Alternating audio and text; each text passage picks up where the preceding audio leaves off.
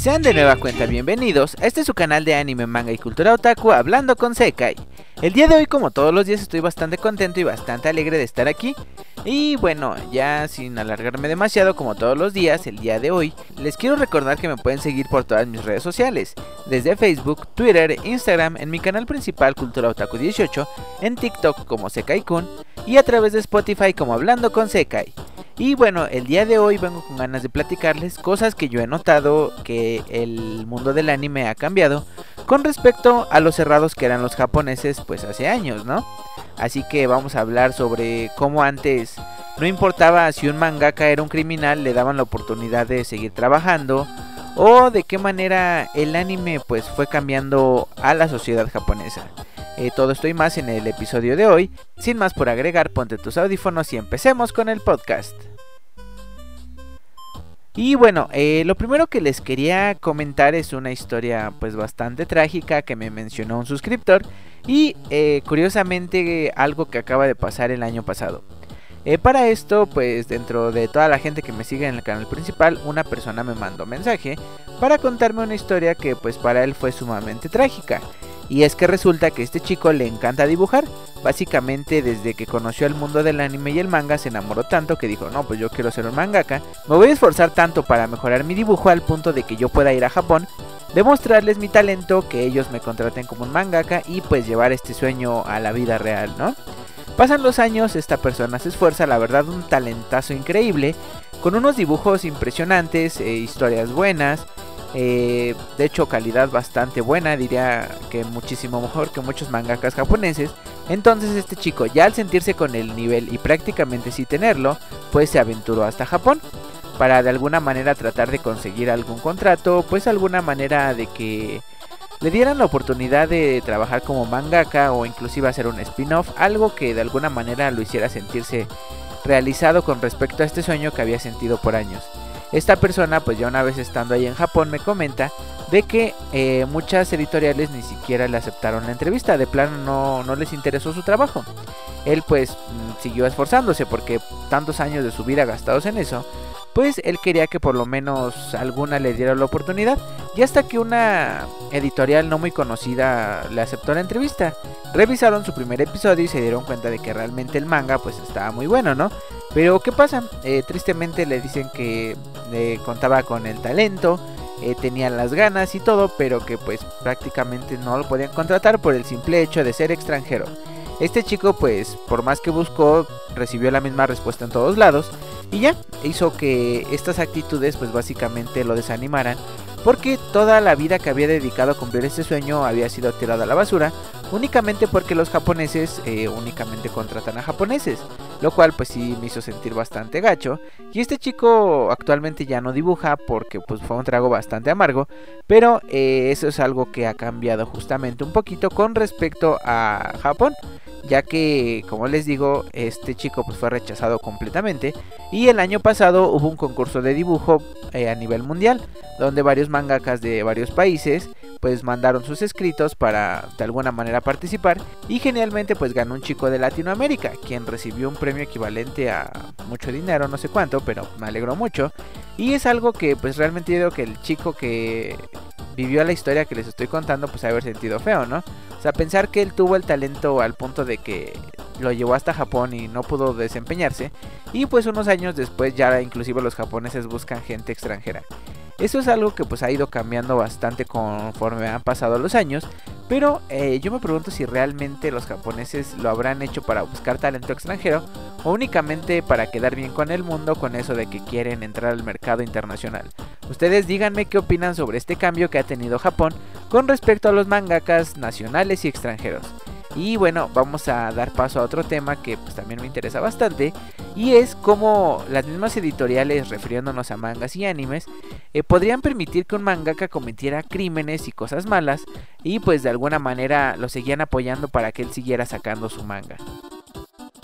Y con esto específicamente me refiero a dos mangakas. Eh, lo triste es que pues no se sabe si realmente son acusaciones reales o pues si son mentira, ¿no? En el primer caso de estos dos. El primero es el creador y mangaka de Rurouni Kenshin y el segundo el mangaka de Toriko, ya que ambos mangakas pues son sumamente famosos y sumamente conocidos tanto en Japón y me atrevería a decir que incluso a nivel mundial, ya que pues simplemente pensando del año en el que es Rurouni Kenshin, pues hay muchísimas personas que les gusta el anime que conocen las hazañas de este grandioso samurái. Hablando específicamente del caso de esta persona, pues hace poco fue llevado a prisión y a juicio, ya que se le condenó por posesión de pornografía infantil, con lo cual obviamente pues los fanáticos quedaron sumamente decepcionados, aunque él en su defensa dijo que eran revistas que él tenía guardadas de hace muchísimo tiempo. Recordemos que antes Japón tenía leyes un tanto distintas. Entonces hace muchos años en Japón se permitían el modelaje sin ropa de chicas mayores de 16 años. No justifico, pero pues eh, así era en esos tiempos, ¿no? No se puede cambiar lo que ya pasó. Entonces me parece que esta persona pues tenía esas revistas supuestamente diciendo que eran pues prácticamente para tener modelos para sus dibujos. Eh, ya después las guardó, se lo olvidó, no las tiró, no sé. El chiste es que cuando Japón prohibió desnudos de menores de edad y obviamente de alguna manera las personas que tenían este tipo de contenido pues inmediatamente lo tenían que tirar o deshacerse de él de alguna manera porque pues la verdad es que te estabas arriesgando a que te metieran a prisión o enfrentar un juicio, porque eso ya era considerado algo ilegal y un crimen.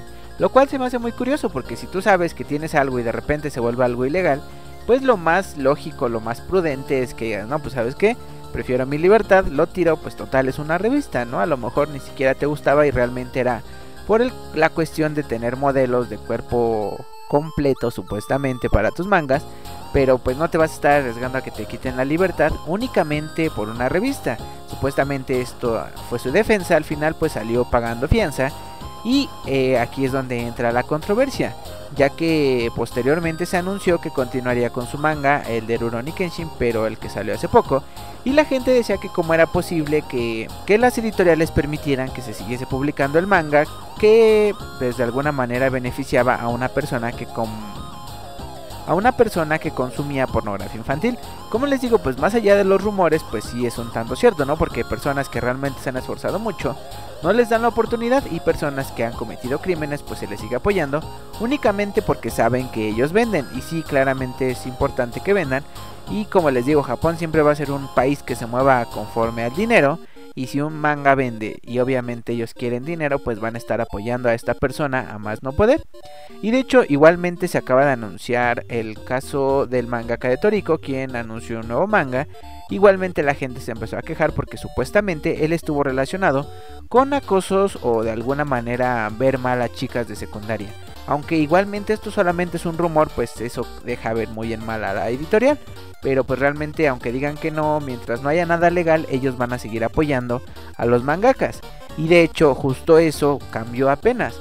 Ya que igualmente el año pasado, no se enteraron de un mangaka que estaba teniendo bastante popularidad. Y pues de repente nos enteramos que él era un acosador de niñas de secundaria. Esta noticia pues se volvió sumamente escandalosa al punto de que todo se llevó a juicio y se encarceló a esta persona. En un principio parecía que la editorial pues iba a seguir publicando el manga, pero pues realmente fue tanta la presión social que dijeron, pues sabes que ya no le vamos a dar chance, no importa que sea popular. La verdad es que preferimos pues de alguna manera que nos vean bien y cancelamos su obra.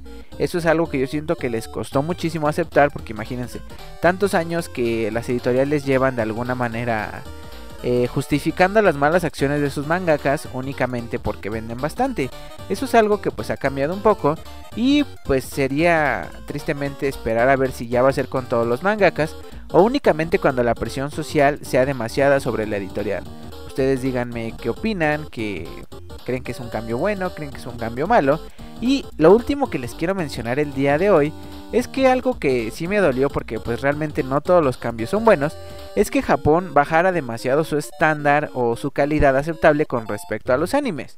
Eh, por ejemplo, si tú llegas a ver animes de los 80s, 90s, la verdad es que la calidad estaba impresionante, muy hermosa, demasiado eh, padre visualmente hablando. Y siento que actualmente ya prácticamente aceptan cualquier cosa como un anime con tal de que venda a los pocos fanáticos que este anime tenga. Y de hecho, pues eso nos ha dado como resultado ver demasiados animes con una calidad mediocre.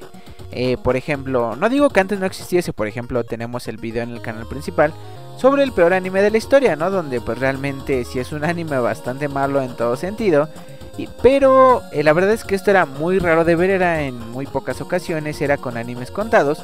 Y actualmente pues tristemente no es así, de hecho la mayoría de los animes o prácticamente dentro de todos los que salen por temporada, eh, los únicos que sobresalen son aquellos que tienen una calidad impresionante y pues los que de alguna manera tienen una calidad promedio pues simplemente pasan sin pena ni gloria, cuando antes se buscaba que prácticamente todos los animes tuvieran un estándar para competir contra todos los animes que salían al unísono en esa temporada de anime. Eh, aunque sí igual no habían tantos animes en esos momentos, pues realmente sí era bastante visible la diferencia de calidad de uno a otro. Eh, como les digo, pues esto fue algo que realmente pues no me gustó mucho porque esto dio cabida a que tal vez algunos animes que tuviesen potencial para ser animes buenos o que de alguna manera marcaran a la historia de la cultura otaku o del anime en general, pues simplemente se quedaran ahí como un anime mediocre. Ustedes díganme qué opinan sobre todo esto. Y ya hablando sobre la calidad del anime, les quiero comentar otra curiosidad. Y es que como saben, el primer anime que se considera anime fue Astro Boy. Aunque la animación japonesa existía desde antes, pues debido a que este fue prácticamente el más conocido en adoptar esta estética de los ojos grandes, es que se le conoce como el primer anime. Y de hecho, tal vez no tiene que ver mucho con el video de hoy, pero em, recordemos que fue prácticamente pocos años después de la Segunda Guerra Mundial. Entonces la juventud en ese momento estaba traumada o de alguna manera bastante espantada con lo que respecta a la tecnología nuclear. Entonces fue cuando a Tezuka se le ocurrió la idea de tomar esta idea y convertirlo en algo positivo para los jóvenes. Así que dijeron, pues sabes qué, vamos a tomar un personaje que sea un, pues, un robot y que de alguna manera él esté potenciado por energía nuclear, básicamente la misma que pues, destruyó Hiroshima y Nagasaki, eh, para que la juventud de alguna manera crean o tengan entendido que esa energía que se usó para hacer tanto mal realmente no es mala, sino que puede usarse para hacer tanto bien. Esto obviamente surgió efecto y cuando esta juventud creció y prácticamente fueron los nuevos eh, inventores, ingenieros o personas relacionadas a la tecnología en Japón, fueron quienes empezaron a tener un gran desarrollo tecnológico para el país lo cual ocasionó pues, que prácticamente Japón pasara a ser el país que conocemos actualmente, con un nivel de tecnología bastante avanzado. Y de hecho, cuando a estos ingenieros se les pregunta que cuál había sido su inspiración, la mayoría contestaba que su inspiración había sido Astro Boy. Así que pues realmente el anime fue un gran punto por el cual el gobierno pudo cambiar un poquito la perspectiva que tenían los jóvenes japoneses hacia la tecnología nuclear. Y bueno chicos, creo que ahora sí, después de este desvío, esto sería todo por el día de hoy.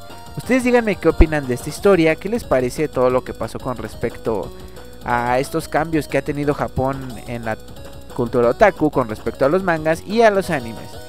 Y bueno, eh, ya ahora sí me despido, les recuerdo que los quiero mucho, les mando un abrazo y no se olviden de que yo soy Sekai y nos escuchamos para la próxima. Sayonara.